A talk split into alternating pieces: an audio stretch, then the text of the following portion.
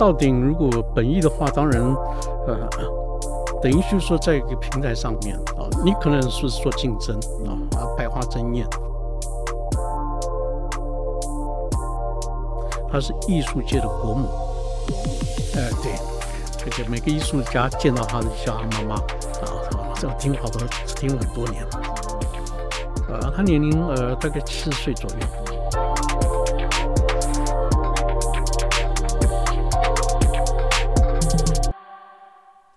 大家好，欢迎来到世盟创意连线。二零二四台湾当代一年展即将在明年一月开展喽。今天很高兴可以邀请到 Art Future 艺术未来的主办单位以及大院艺术的创办人张学孔孔哥来到现场。那这一次世盟跟 Art Future 艺术未来共同合作开办展会，也邀请了超过五十间国内外的艺术画廊来共同参与。首先想请教孔哥是如何观察关于疫情后的台湾艺术收藏生态以及整体展会的一个现况。呃，在疫情之后，我们当然就是呃，应该从今年的年初开始啊。那去年去年底其实已经呃，疫情已经开始减缓了。呃，那到年初开始，呃，一直到现在啊，台湾有大概有七八个艺术博览会。啊，呃，当然，拍卖公司也有啊。那在疫情前，其实疫情后，呃，其实台湾的所谓的艺术博览会或者是画廊的展览都没有断过啊，只是参观人多人少，都受疫疫情的影响，很多人不出门。呃，但是在整个市场方面，呃，我们自己的观察，就在疫情这个时间，呃，并没有减，呃，市场并没有缩小啊。反而是，呃，可能成长了一点点。那这个原因，呃，有可能是很多收藏家，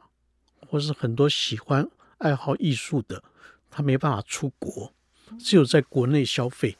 哦，对，所以，呃，相对之下，我们从数字上来看，啊，整个市场规模并没有变小。啊，当然跟二手二手拍卖市场不太一样。啊，那在画廊方面，画廊，呃。画廊方面，画廊还是照常的举举行这个展览。那画廊的部分，呃，其实去画廊参观人变少了，啊，变少了。那画廊的呃一般的所谓的一个成交也变少了，啊，只有博览会还保持了一个呃。这个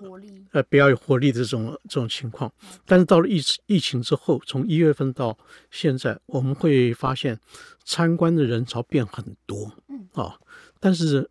买气没有变得更好，啊，买气没有变，相反的还是还有一点点下降，对。那我们分析这个原因，可能是呃，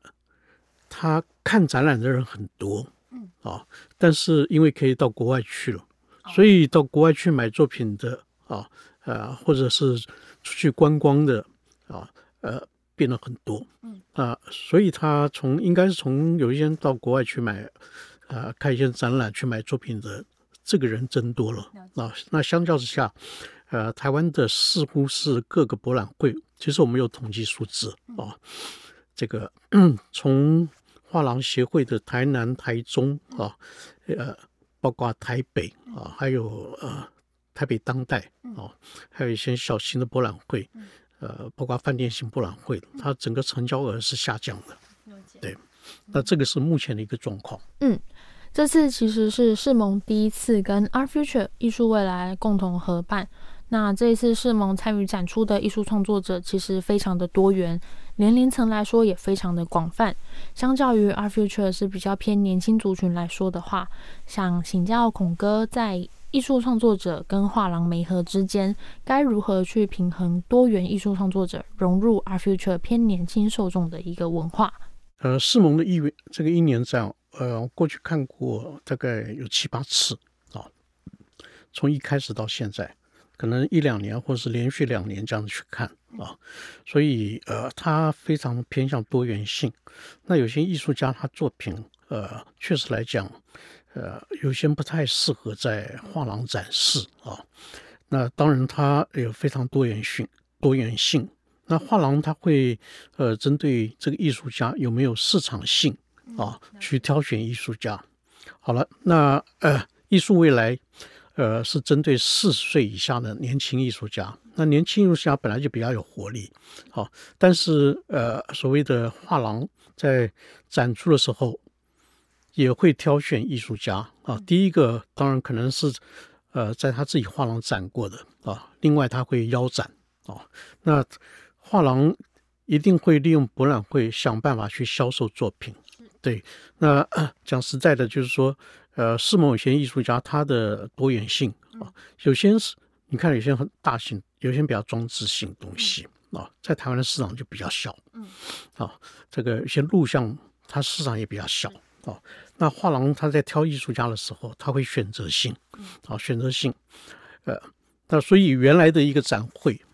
你可以看到里面。绝大部分的作品是比较，呃，市场性的啊，啊，有些装饰性很强，有些艺术性也很强的啊，呃，平面的比较多，那一定的，因为国内收藏的风气来讲，呃，收藏平面的最多，对。那世蒙这一次，呃，艺术家啊，非常多元，当然有一些，呃，也是素人啊。那像当然像我们自己画廊也有展素人艺术家啊，那当然我们会看。会挑选还是看它的市场性？嗯，好，呃，参展的画廊选了这一组，这一组它一定是最好最最少有一个好卖的啊。对画廊来讲，对，那他选了这组会让整个展会的作品更丰富、更多元啊。那我们可以看到这个这个博览会啊，我们可以看到这再过两个礼拜展，它一定非常有生、非常生动、非常有活力的一个。多元性的展览，所以像 Art Future 的艺术创作者以及参展者，刚才孔哥有提到，都是四十岁以下的居多。那我们会想要了解，在观众啊，或者是在收藏家这方面，是不是也都是以哦四十岁以下的年轻族群居多呢？呃，这是一定的。那因为四十岁以下艺术家，我们在在分这个四十岁啊，我们我们我们其实可以看到啊，呃。国内外很多是很多艺术家，呃，很多画廊，他选择艺术家的时候就在四十岁上下，啊，首先他们挑所谓四十岁以上的艺术家，他认为四十岁以上的艺术家这个创作已经开始很稳定了，啊，不会再其他做其他的事。那四十岁以下的艺术家有可能啊会转换职业，那画廊他一定会考虑到。他如果要长期跟艺术家合作的话，嗯，那这个艺术家是不是一个一直很持续、很稳定的在做创作？哦，所以四十岁是一个艺术家被画廊挑选的一个关卡。那所以艺术未来是针对四十岁以是以下的艺术家。呃，我们讲有一些比较呃 成熟的艺术家，他会呃成熟的收藏家，他会去收藏好的作品，啊，他并不会说只收藏四十岁以上的。啊，但是随着收藏家年龄变大以以以后，呃，他收藏年轻的有潜力的艺术家，会是以鼓励的性质，那他不会长期。啊一个七十岁、七十几岁的收藏家，他大概收藏都是他那一个世代的，嗯，啊，呃的艺术家，对，所以有些年轻的艺术家的作品，他他可能因为隔个世代啊，隔两个世代啊，他不太了解。啊，也不会关心他们在讲什么，嗯，啊，所以我们会发现一个蛮有趣的例子啊，有些收藏家过世之后，嗯，啊，他的下一代都不喜欢他父父母所收藏的，无感这样子，啊，对，没错，因为跟他那个时代不一样，啊，这种事情非常非常明显，对，所以我们这个博览会是针对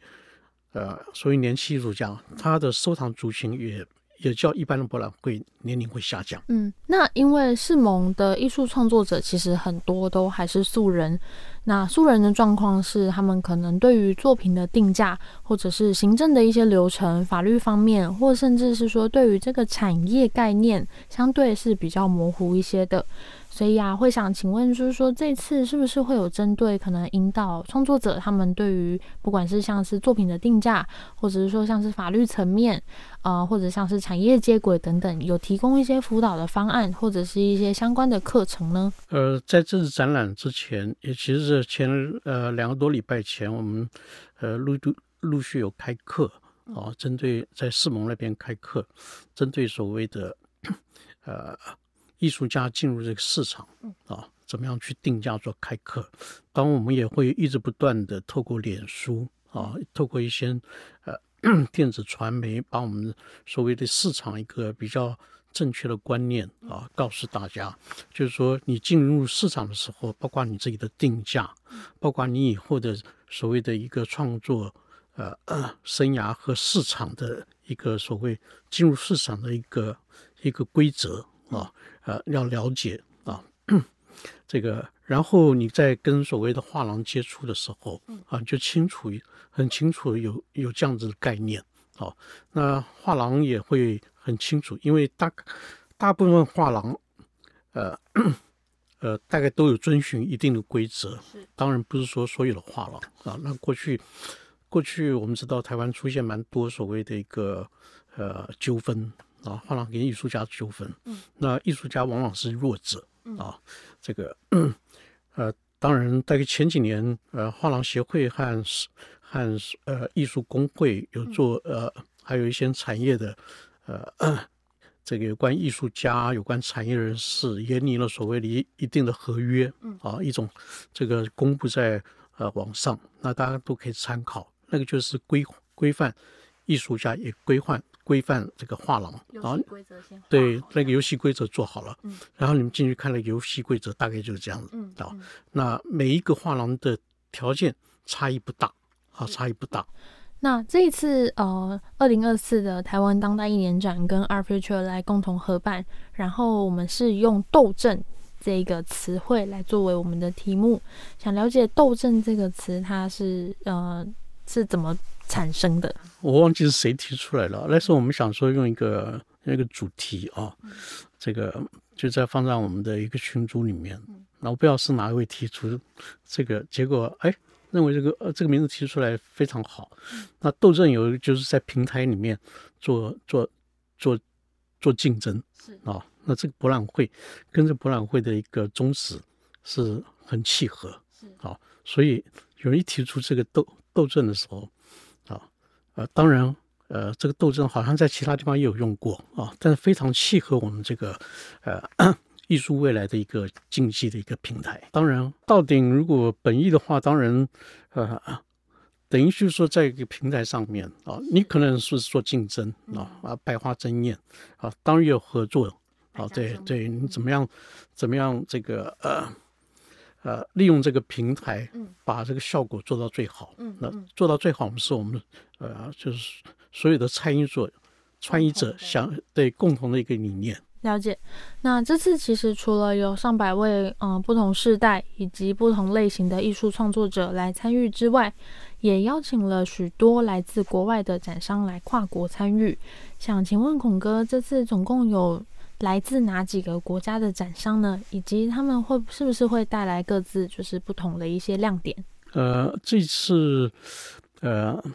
包括了韩国，包括了日本，包括了越南啊，越南有两家啊，还有印尼，还有马来西亚，还还有泰国啊，呃，所以东南大概东北亚、东南亚来的比较呃，就分布这。这呃，以这两个区块为为最多。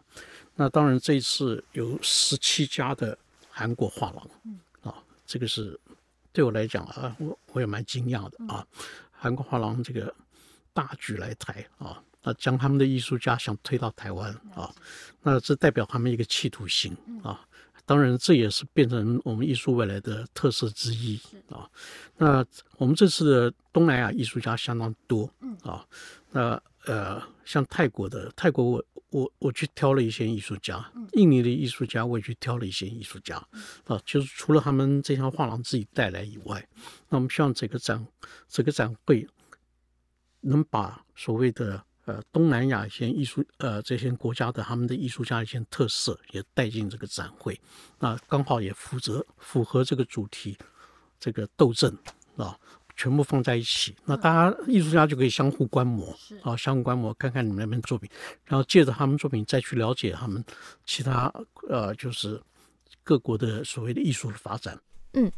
那刚才有提到这一次国外的展商有包括来自韩国、日本以及东南亚各国的这个呃展商来一起参与。那很好奇是说，来自东南亚的这一些画廊啊，他们会不会有一些自己呃比较属于地域性上面的一些特色，或者是说他们会带来的作品会不会有一些比较嗯特殊的可看之处等等？呃。其实，当然，我们挑作品的时候啊，还会还是会一个所谓画廊的眼光去挑作品啊。所以有有一些装置啊，有一些比较大的雕塑啊，呃，这个或者科技艺术方面的，呃，比呃比较少啊，比较少。呃，个别的画廊有带来啊。那因为当然就是说，呃。整个展览如果要他们来，我们要负担他们的整个运输啊。有些艺术家过来，我们还要负责他的食宿啊。呃，这方面对呃主办单位的负担是蛮重的，对。但是我们还是希望就是说，整个展会非常多元化啊，所以邀他们作品过来。嗯，了解。那像他们带来的作品，会不会有一些特殊的象征或者是特殊的符号，属于他们的文化或属于他们的国家的一些特色？呃，会，你绝对会，就是说。你看了他们作品，知道，呃，很清楚，这不是台湾艺术家的。哦，啊，对，那有一些他们会有一些特色，啊啊，由他们的所谓的作品的一个符号里面，啊，当然他们那些符号会反映他们的一个文化的发展。嗯，啊，你可以，你可以大概从我们当然不能透过一个艺术家啊，透过一群的艺术家是比较好了解，但是他们的作品里面会展现跟台湾艺术家不一样的一个风貌。嗯。那所以其实这一次除了台湾国内上百位的艺术家以及展商会来参与我们的展会之外呢，还会有就是很多来自国外，像是东南亚或是日本啊、韩国啊等等地方的艺术家以及展商会来共同的参与。那最后会想要请孔哥帮我们简介或者是介绍一下这一次世盟跟 Art Future 共同合办的这个斗阵。有没有哪几个是绝对不能错过的展会亮点呢？呃，主要亮点啊，我先讲一个啊，可以去听的啊，不是看的，是我们的论坛哦。好，那论坛绝对是一个亮点。是，那我们这次邀请来一个日本的公斤大浦，嗯，啊，他是非常有名的一个收藏家啊，呃，他会做演讲啊，讲日本的一个。这个艺术市场还艺术的环境，嗯。啊，那另外一个呃是韩国一位呃因为金先生啊博士，他是他是在摄影方面啊很有专长，那我们也借着他去了解韩国的情况，嗯。啊，那越南有一位呃有一个 Richard 啊啊，他那个姓我不太会念啊，越南文发音。那他本身是在成长背景是在美国，那现在在越南工作，也在教书。嗯，因为他也是策展人啊，他会，因为他到国外去策展，都是带艺越南的艺术家去策，这个出国去展览啊，所以呃，透过他也可以了解一下呃越南年轻艺术家的一个情况。那还有一个是原来的呃新加坡美术馆馆长，嗯啊呃，那这一位他。会介绍新加坡的一个状况啊，新加坡可可能我们比较有些人很多人去过啊，也了解的比较多啊，但是他会讲的更深入一点。那还有一位印尼的，啊，印尼这位呃这位女士啊，她也是一位博士，在印尼相当的有名，她是艺术界的国母。国母？呃，对，那个每个艺术家见到她的就叫她妈妈啊啊，这我听过好多，听了很多年。好奇她年龄。呃，他年龄呃大概七十岁左右，呃对，那他 他在印尼的这个所谓的知名度啊，他这个各方面，他因为他本身也是收藏家，对收藏家，那他很常常介绍印尼的艺术家到国外去，啊，呃，那他本身也是新加坡美术馆的顾问，啊，那在印尼呃很多个艺术机构。他都担任重要的一个职务，对。那这次我们也呃邀请他来，希望从他身上再进一步深入了解印尼的一个呃艺术环境发展的状况。嗯，那这是一个亮点，对。当然，另外一个就是说，整个亮点就是说，我们这次艺术家相当多啊，相当多。那这里面也有一些呃比较原来在艺术未来不然还看不到的，嗯，好，就是有一些。科技艺术，嗯啊，他们，呃，讲在他们作品，呃，一般来讲，大件作品在在我们这个饭店博览会看不到，因为饭店博览会的空间有限，对，比较会长一些比较稍微装饰性一点的东西啊，比较小件的东西。那他们他们作品有几件科技科技艺术作品，绝对是这一次亮点啊。当然是世盟还有一个乌克兰的艺术家的展览，那这个展览呃会让我们看到啊乌克兰在战火之下的乌克兰，他们的艺术家啊。可能是之前的创作，也可能是现代创创作，我没看到啊，那绝对是我们值得去观察、去观看的一个一个亮点。嗯，我们之后也有预计会邀请乌克兰艺术家来上我们的节目来跟我们分享。那另外刚才有提到说，这一次来参展的这个韩国的展商总共会有十七位啊，应该说十七组。那呃，我很好奇是说。想请教孔哥，关于韩国那边整体的一个市场的现况，是不是其实他们的热度一直在不断的上升，以及他们整体的市场发展相当的蓬勃？对，韩国现在是世界上第五大的艺术市场，嗯，啊，这不是我讲的啊，是有数字统计出来啊，这国际上其实重要的网站都在都在讲，那呃，这个跟韩国的当代艺术发展。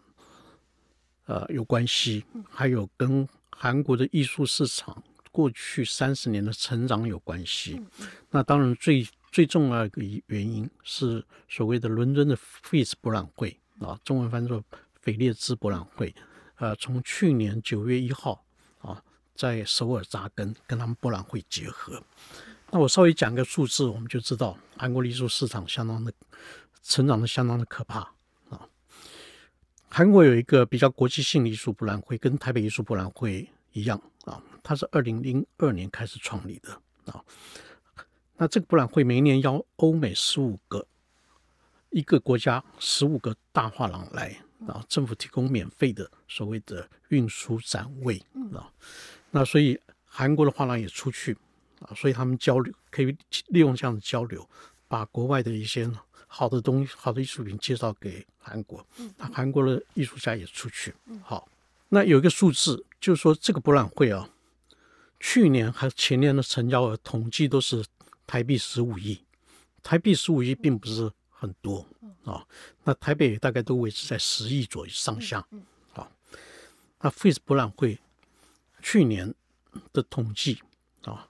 四点五亿到六点五亿啊，注意后面是美金。啊，成长了十倍啊！那也就是说，在首尔的交易一下子增加了十倍啊。那另外一个数字，台湾的艺术博览会啊，大概十个左右，大大小小。嗯啊，韩国有六十个以上。那六十个以上，韩国人自己他们都统计不出来啊。他们他们都超过六十个，跟我讲超过六十个啊。他们都对。每个月都有好几个啊，不只是在首尔，在釜山，在其他的这个这个其他地区都有啊，所以他们很多大型博览会啊，不是只有在首尔。那首尔还有个展览馆叫 COEX 展览馆，几乎每个月都有一个大型的，像韩国我们刚刚讲的那个博览会叫 KIAF，啊，跟 KIAF 一样是大型博览会，都是七八十家以上的画廊参展。啊而且它是展板型的，那你就知道他们的博览会相当的活跃啊。那韩国的画廊将近五百家啊，台湾大概两百多家啊。他们的他们的画廊在国际上这个进入国际的一级市一级的博览会的相当多嗯啊。那这个也显示了整个韩国的艺术市场一个蓬勃发展的一个状况啊。所以他们在二级市场方面统计来讲。啊，也就呃，拍卖各方，呃，应该是韩国他们有一个有一个机构专门在统统计所谓的一个韩国的呃一级市场、二级市场的这个呃所谓的成交数字。嗯，啊，那这个数字国际上看到了，就跟所谓的美国、英国、嗯、中国，嗯，啊做比较啊，还有一个法国，嗯，好，仅次于这几个国家，它列世界第五大，对，第五大，超过德国，好，超过瑞士。啊，超过欧洲其他国家，那你就知道韩国的艺术市场相当受到瞩目。哦，原来如此。那呃，我们接下来台湾当代一年展跟 Art Future 艺术未来所合办的斗阵，即将在明年一月五号到一月七号，啊，在君悦酒店来开办。那这一次扩大办理，那展出的形态还有展出的一些呃艺术家都会非常的多元，所以非常欢迎各位艺术爱好者一同来共襄盛举。那今天也非常谢谢孔哥的参与，呃，谢谢思维，呃，谢谢各位听众。